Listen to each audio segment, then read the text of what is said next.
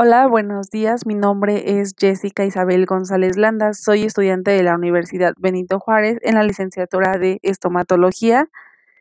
Estoy cursando el sexto semestre y eh, llevo la materia de bioestadística impartida por el doctor Luis Hernández Moreno.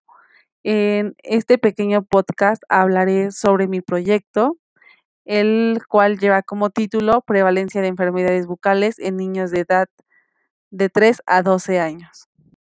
Bueno, empezaremos hablando un poco de la boca, que esta es considerada el órgano como la puerta de entrada de organismos externos a ella y es conformada externamente por los labios e internamente por los dientes, lengua y paladar. Y esta tiene como principal función el habla y la digestión. Eh, llegan a existir diferentes problemas y enfermedades que pueden llegar a afectar la salud de nuestros órganos dentarios y encías y por ende la calidad de vida del ser humano. Evidentemente no todos pueden llegar a padecer estas enfermedades bucales, pero lo que es cierto es que existe una gran prevalencia entre la población infantil, en donde éstas llegan a desarrollarse y afectan en la vida adulta de los mismos.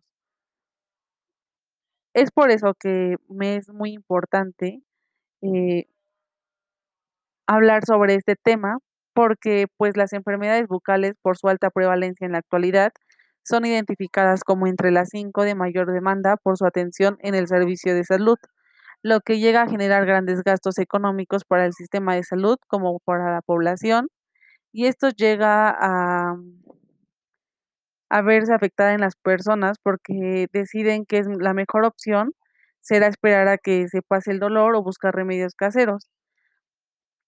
Es importante recalcar que de acuerdo a la Organización Mundial de la Salud, la caries dental, la enfermedad periodontal y las maloclusiones son enfermedades con mayor frecuencia. Esto conlleva a que existan diferentes factores por los cuales las personas desconozcan o, e, o dejen de que su salud bucal se vaya deteriorando desde edades muy tempranas. Es por eso que nuestra pregunta eh, para este proyecto es cuál es la enfermedad bucal con mayor prevalencia en niños y cuáles son los principales factores. Como objetivo general tenemos el conocer la prevalencia de enfermedades bucales en la población mexicana de niños de 3 a 12 años de edad, así como los factores de riesgo relacionados. Y dentro de los objetivos específicos tenemos identificar los, primeros, los principales factores de la prevalencia de enfermedades bucales en niños y conocer la enfermedad que tiene mayor prevalencia en estos. Bueno, mm, nuestra justificación para este proyecto es que la salud bucal forma parte de la salud en general del paciente y esta conlleva que tenga una mejor calidad de vida. Es por eso que es importante conocer los factores y la prevalencia de las enfermedades bucales de los infantes para poder llegar a prevenir estas enfermedades desde la edad temprana y así no llegarían a tener complicaciones en la vida juvenil o adulta de estos. Bueno, nuestro diseño de estudio es un estudio descriptivo, transversal, observacional en niños de 3 a 12 años y nuestra población y muestra es eh, información basada de 15 documentos bibliográficos del año 2008 al 2021, con un total de 6.431 infantes obtenidos de todas ellas.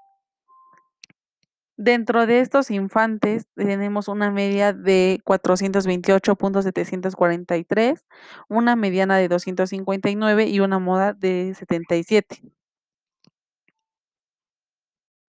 En, dentro de nuestros resultados arrojan eh, como principal enfermedad, eh, enfermedad bucal la caries con un 71%, seguida por la placa dentobacteriana con un 12%, también tenemos un rango en donde ningún niño está, mm, tiene alguna de este tipo de enfermedades con un 9%, eh, enfermedad periodontal con un 7% y la maloclusión del 1%. Dentro de los factores que llegan a, prevalecer es la economía con un 49%, la falta de información con el 27%, el tiempo de cepillado del 16%, la alimentación del 5% y el nivel de estudio de los padres del 3%. Bueno, dentro de la conclusión se comprobó que los principales problemas de enfermedades bucodentales eh, de, los niños de 6 a 12 años es la caries y el principal factor es el económico. Este es porque, pues, algunos padres no están informados o no están al 100% dedicados en la salud, eh, de sus hijos, ya que la pasan desapercibida, porque piensan que los dientes temporales no son de gran importancia.